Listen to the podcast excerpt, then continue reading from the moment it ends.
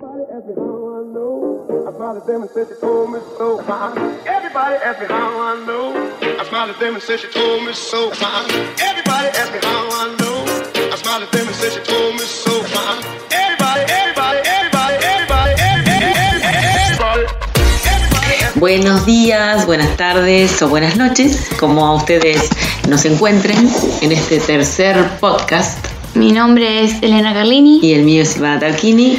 Esto se llama Contagio Literario. Bueno, eh, venimos a hablar un poco hoy de, de, un personaje conocido desde varios lugares. Sí, desde la psicología y la literatura. Por lo principalmente, menos. sí. Y seríamos, estamos hablando de la obra de Sófocles, Edipo Rey. Si hablamos de la literatura, hablamos de Sófocles y podemos hablar de, también de la mitología. La mitología también, este personaje, primero que nada, Uh -huh. está en la mitología griega. Sí. ¿Eh? pero forma parte de eh, un, algunos mitos que trabajan eh, los reyes, los dioses y los semidioses. Bien.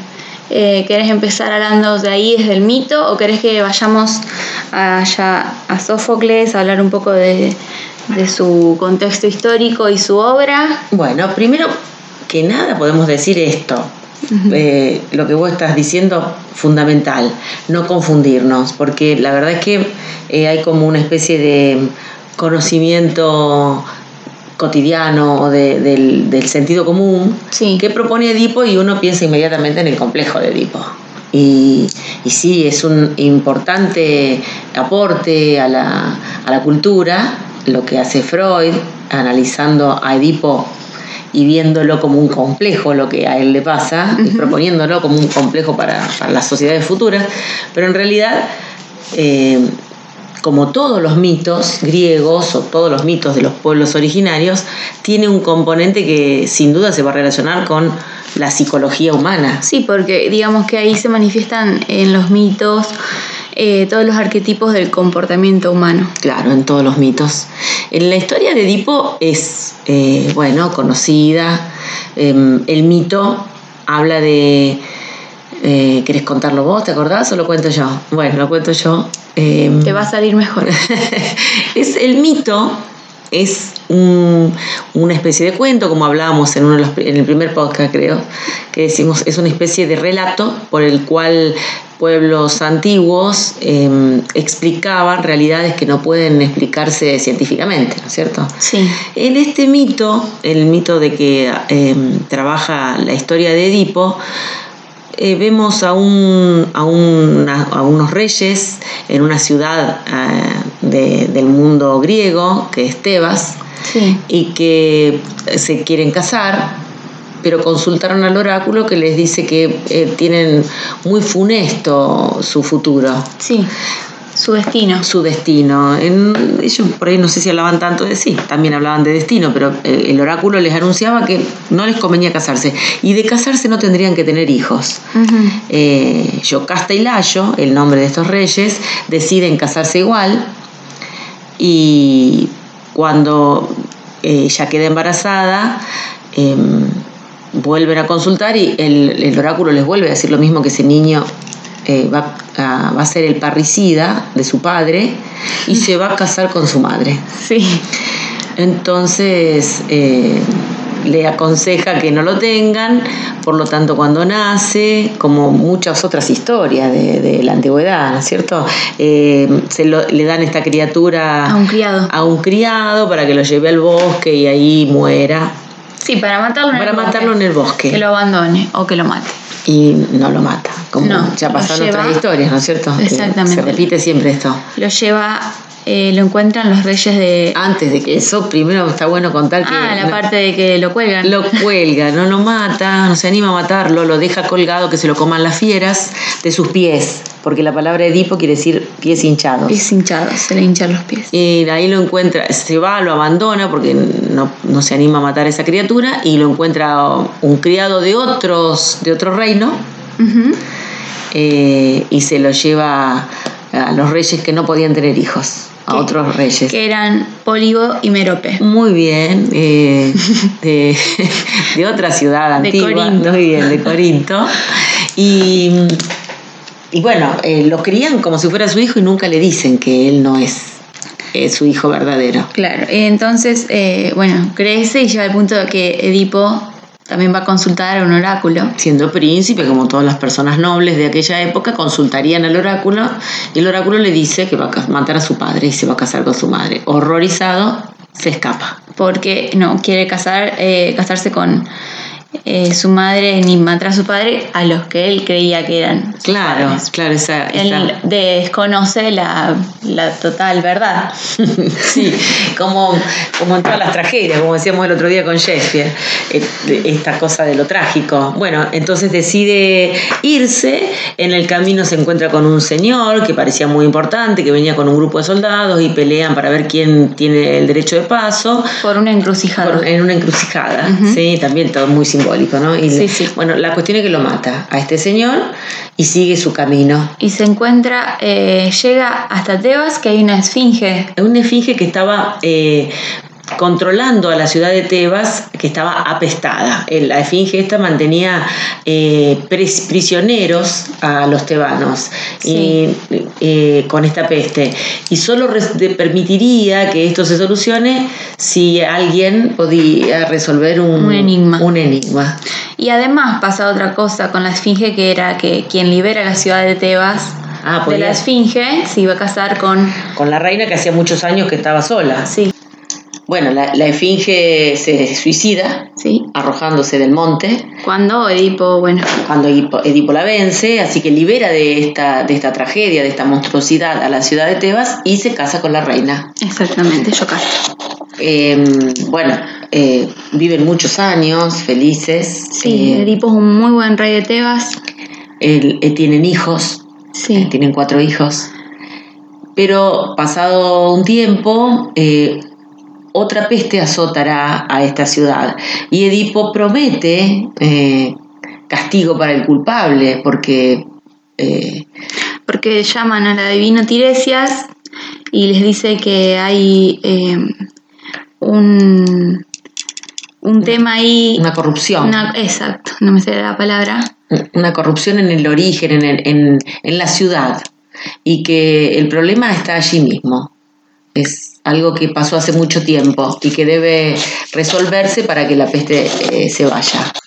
Bueno, y eso que pasó hace mucho tiempo es que en aquella encrucijada de la que hablábamos, eh, Edipo había matado a su padre porque resulta que la pelea se da entre quién va a pasar primero eh, por el camino, eh, quién tiene el paso y uno dice, bueno, yo soy el príncipe de Corinto y el otro dice, no, yo soy el rey de Tebas y bueno, se terminan peleando y em, entonces eh, bueno, Edipo termina matando al rey de Tebas, que era su padre biológico, y él no lo sabía. Entonces después cuando llega a la ciudad eh, de Tebas y vence a la Esfinge y se casa con la reina viuda, eh, bueno, resulta que la reina viuda era su madre biológica, Yocasta. Bien. Eh, bueno, y después en el mito sigue hablando de cómo El mito, bueno, acá donde... se resuelve ahora o querés que hablemos de... Ahora ya directamente vamos a, a Sófocles, porque el mito continúa, la vida de Edipo, eh, hay, hay muchas eh, alternativas, voy a decir una palabra que es muy Lelutier, muchas vicisitudes. No puedo decir vicisitudes sin pensar en Lelutier y pensando en Marcos que ayer nos abandonó, eh, se pasó a otro plano. Bueno, lo interesante de todo esto, llegamos realmente a donde queríamos llegar, que es eh, hablar de Sófocles, que es el autor de la tragedia Edipo Rey y de otras más. Sí, ¿Quién es eh, Sófocles? Sófocles es, eh, bueno, un poeta griego, ¿sí? un dramaturgo, eh, porque escribía tragedias y ya dij- dijimos en el primer podcast que las tragedias pertenecen al género dramático, eran, estaban escritas para ser representadas. Eh, na- había nacido en la ciudad de Colono en el 496 a.C. y falleció en Atenas en el 406 a.C.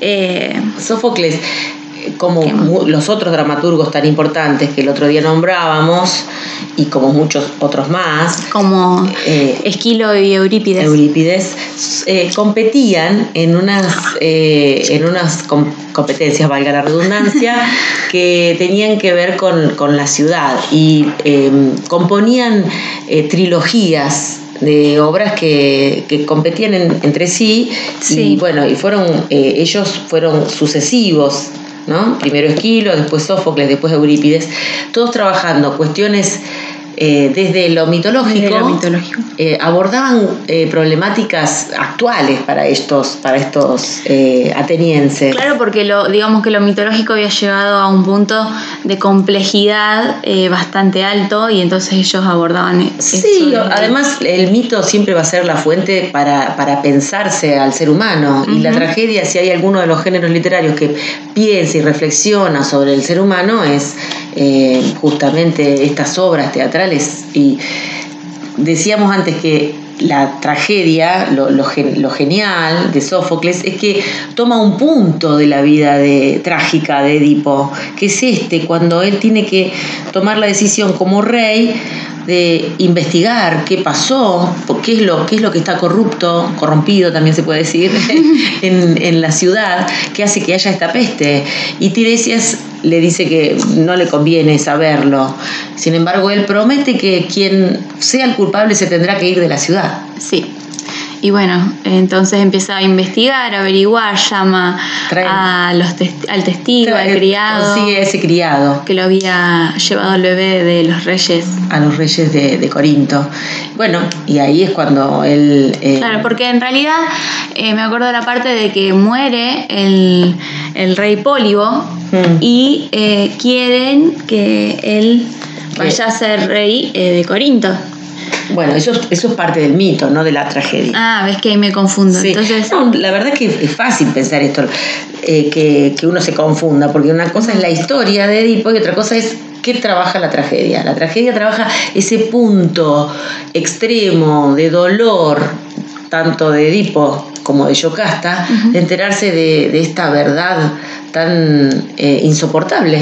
La verdad es que es insoportable. Claro. Y es con lo que después, en realidad, eh, Que, claro, Freud pero- trabaja el mito. Pero cómo eh, él se entera de la verdad es por esto, de que él no quiere volver a, a ser rey de Corinto porque eh, tiene miedo, si bien ya no podía matar a su padre porque había muerto y Yocasta se alegra y le dice, mira que no vas a matar, tu, no vas a ser parricida porque tu padre ya murió. Eh, le, en el mito, en el mito. Mm. Eh, Bueno, la cuestión es que- entonces ella- él todavía tiene miedo de ser, de casarse con su madre y está ahí el- la cuestión tabú eh, y bueno Del- que sí. tratan siempre las eh, que, es- que pensamos desde la psicología hoy eh, los el incesto. Sí, bueno, la finalmente em, la obra termina cuando eh, se entera de la verdad y se entera su madre también, su madre y su esposa, Su madre esposa, y ella se suicida. exactamente. Eh, ella no lo hacen la- las obras de teatro eh, no mostraban la- las obras de teatro griegas de ese momento no mostraban la muerte Eh, en no, escena no, se, se nombra, se la nombra, Eh, sí, se- se- es como que ella se corre, va hacia el interior del palacio, porque la obra transcurre toda frente al palacio. Y eh, va al interior del palacio y ahí se suicida. Y cuando él entra y ve el cadáver de su madre, va, su esposa. de su madre y su esposa, eh, eh, con el broche de, de su traje se, se quita los ojos. Sí. Entonces queda ciego y deja Y tiene que irse de la ciudad. eh, sí, un destierro. Él mismo se autodestierra. Y, Y queda entonces rey, el hermano de Yocasta. exactamente, que es Creonte. Sí, eh, y después, va- después vamos a tener otras tragedias hermosísimas que hablan de, la, de lo que pasó con sus hijos. Claro, porque vos me hablabas antes de que hacían como una especie de trilogía. Sí, Entonces, sí, tomaban eh, un tema y a lo mejor hacían dos o tres tragedias. Igualmente Antígona no forma parte de bueno, esto. pará porque no la nombramos. no, pero yo creí- te vi que me estaba por hablar de Antígona. no, para que primero ah, decimos- entonces, eh, Sófocles tiene otra muy conocida que se llama Antígona. Yo le iba a preguntar acá a Silvana si Antígona tiene que ver con esta trilogía de Edipo. Sí, absolutamente tiene que ver. Lo que pasa es que... Antígona es hija de Edipo y de Yocasta. Eh, Antígona él la compone bien en- mucho después que estas obras, es una de las últimas obras que compone dentro de otra trilogía, eh, la trilogía de Edipo se combinaba con Edipo en Colona. Ah, sí. eh, y bueno, no me acuerdo la primera, que no, no está, no se conservaron. Sí. Se las nombro, pero bueno, no me acuerdo el nombre. Lo importante es que, bueno, hablaba de lo que pasa con Edipo cuando se va, que se tiene que ir desterrado y su hija Antígona lo acompaña. ¿eh? Lo- ella va con él. Pero finalmente, bueno, él muere en el destierro eh, y ella vuelve a la ciudad. Cuando ella vuelve a la ciudad, encuentra que nuevamente. Entonces, espérame, ¿ya estamos hablando de Antígona ahí? Sí, Bien. eh, ella es Antígona. Eh, No, pero no la obra, hablo de la historia. Ah, hablas de la historia. Bueno, habla de lo que quieras. No, digo que Antígona, y hablando de Sófocles, vuelve a tomar esta historia de Edipo Sí. para ahora trabajar con una mujer.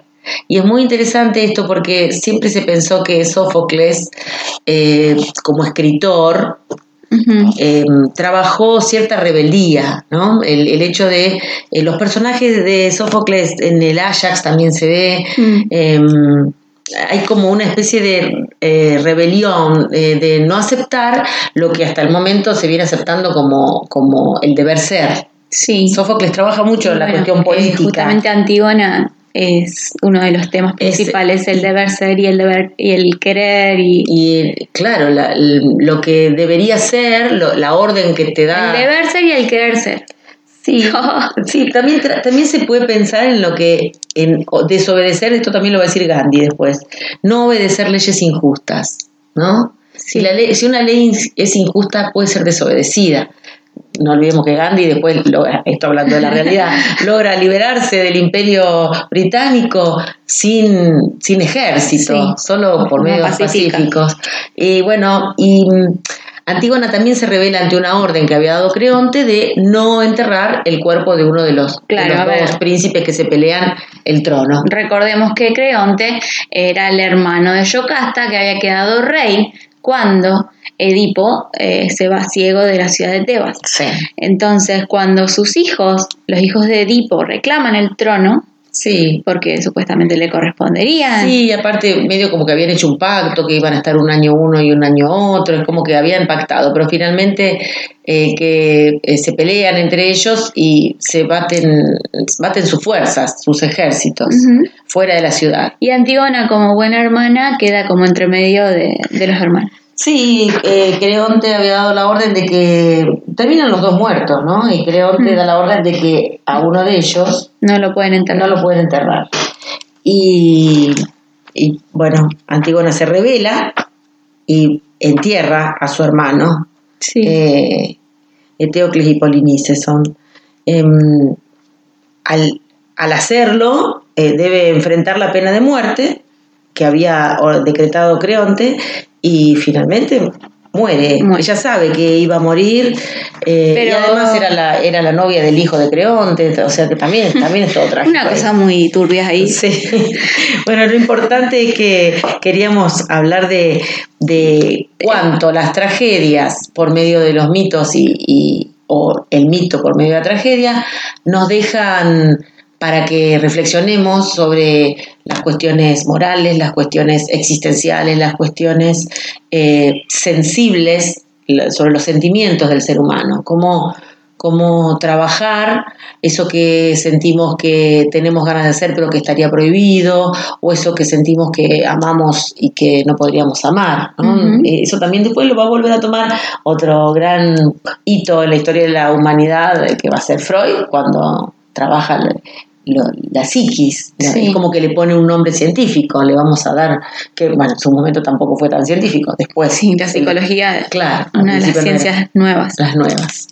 Interesante pensarlo como, como soporte para reflexionar sobre nosotros mismos, indagar Sí. en nuestros propios miedos. Eh, y lo que sí quería retomar, digamos que dos cosas de, de lo que estuvimos hablando. Una es entonces lo que la diferencia entre el mito y la tragedia escrita por Sófocles. Yo quiero saber si la tragedia es esto de que, eh, bueno, está escrito, lo escribió un autor y el mito Claro, no, el mito, anónimo o bueno, Sí. contame a ver un poco. los mitos son originarios, tienen eso que decíamos el otro día de eh, la oralidad y de eh, hacer como eh, en realidad lo que se hace es, no hay una versión única de los mitos, salvo por ejemplo cuando vamos a la teogonía y leemos lo que Hesíodo dice de, de los mitos, es como que compagina, o después lo que va a hacer Homero. O sea, para pensar en los mitos como en una versión oficial tenemos que ir a, a leer algún autor. Claro. Lo- el mito no tiene un autor único, es como una suma de partes que intentan explicar. Es como también decíamos también eh, pensando en la Biblia, son muchos libros la Biblia, la Biblia no es un solo libro. Eh, está compaginado, Biblia significa muchos libros, libros en plural. Sí. Y entonces hay muchos compos- eh, hay muchos hombres que compusieron esos libros, desde los primeros a los últimos, Sí. y, y un deseo de ordenarlos de esa manera. Eh, lo mismo con el, con el mito, eh, hay muchas versiones que ellos mismos, los mismos griegos, tomaban uno, tomaban otra, le agregaban cosas, le sacaban cosas. Eh, los, eh, los trágicos entonces hacían a partir de los mitos. Tomaban. Sí, los trágicos, y te diría que casi todos los autores, los grandes autores clásicos, tomaban elementos de los mitos y creaban a partir de ahí, ¿no? Porque si no, no estaríamos hablando de literatura cuando hablamos de Sófocles. Lo literario es qué decide ser, cómo cuenta ese mito. Claro, ¿y qué tiene que ver eh, una cuestión que yo a veces escucho mucho o, o siempre lo leí, que estaban relacionadas, la tragedia con el destino inexorable? Bueno, ahí, ahí tomamos también eh, lo que los griegos piensan sobre la verdad Los desacato a los dioses. y lo que por, después va a pensar también el cristianismo, la iglesia, eh, la religión católica, eh, también a diferencia de las religiones antiguas, propone lo del libre albedrío. ¿cierto? Los griegos no, los griegos pensaban que cuando se nace, cuando se llega a este mundo, eh, estaría todo decretado lo que te va a pasar. Mm, Entonces sí. existe un destino para los griegos y querer escapar del destino es simplemente eh, En vano. en vano y además puede ocasionar tragedias, mm, eh, porque todo va a ser inexorable, esa, Sí. esa cuestión de lo imposible de evitar. Eh, después, no sé si ya lo dijimos esto, pero Calderón de la Barca, por ejemplo, siempre lo pongo como ejemplo, No, no lo dijimos. eh, en el- en- ya en un mundo español, eh, de contemporáneo Shakespeare y, y, Y Hamlet. Ham- eh, Eh, Ham- y- y- y Quijote de Cervantes. Eh, Calderón va, va a, en su La vida es sueño, otra obra preciosa, va a, to- a tomar esto de lo que se cree y lo que los adivinos te pronostican o los oráculos, y él dice, en realidad lo- logra modificar y logra generar lo que es la conciencia del libre albedrío. ¿Qué es el libre albedrío? Lo que propone eh, el cristianismo, que es somos autores, somos artífices de nuestra propia vida. Y que vos confíes o creas que Dios lo sepa lo que te va a pasar, no quiere decir que, que Dios te obligue a que las cosas pasen de esa manera. Diferente a lo que pensaban los griegos. Los griegos pensaban que, que los dioses decidían. Sí, lo era con inevitable. Homero, era vimos- inevitable tu destino. Claro, lo vimos con Homero, lo vimos con, con todas las tragedias. Incluso, bueno, lo que le pasa a sea, eh, los padres hasta lo mandan a matar y no lo matan, ni lo adoptan, y lo y él cuando se entera su pero también teníamos esos dioses medios caprichosos. Sí, ¿no? sí, sí. En, en la modernidad. en- muy humanizados con los problemas, Sí, con los Claro, eh, defectos de los humanos Mm. tenían estos dioses. sí, estaban como tempestuosos. Ujú.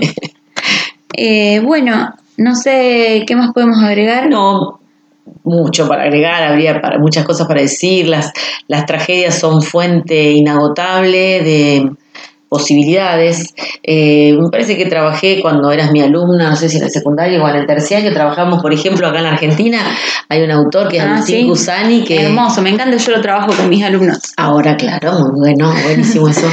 Eh, que trabaja, eh, toma las, las tragedias o algunas partes de la historia y hace como farsátiras, las llama él, Sí, eh, un- una como unas parodias. unas ¿eh? parodias.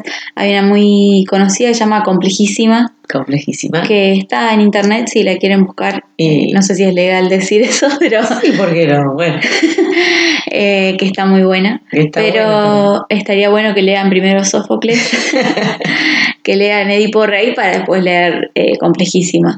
Y bueno, Y la Pueden leerla el orden que quieran. y además eh, es inagotable, uno sigue siempre Descubriendo. descubriendo que es mucho más lo que no sabe que lo que sabe y lo que puede Sí. aprender.